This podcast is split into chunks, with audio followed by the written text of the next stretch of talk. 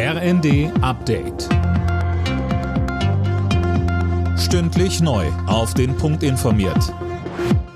Ich bin Philipp Rösler. Guten Tag.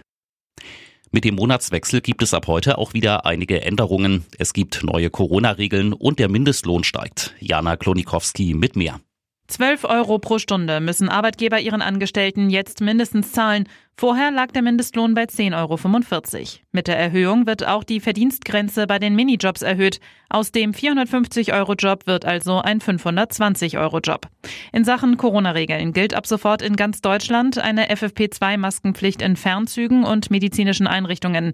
Die Länder können darüber hinaus weitere Maßnahmen verhängen. Deutschland will die verpflichtende Herkunftskennzeichnung bei Fleisch ausweiten. Wie die neue Osnabrücker Zeitung schreibt, soll künftig auch bei unverpackter Ware im Supermarkt oder beim Metzger ausgewiesen werden, wo die Tiere aufgewachsen und geschlachtet worden sind. Nachdem Hurricane Ian über Florida und die Carolinas hinweggefegt ist, steigt die Zahl der Todesopfer weiter. Die Behörden melden mindestens 23 Tote. Mehr von Tim Britztrup. Die tatsächliche Zahl dürfte wohl noch höher liegen. Der Nachrichtensender CNN berichtet von mindestens 45 Todesopfern im Zusammenhang mit dem Wirbelsturm.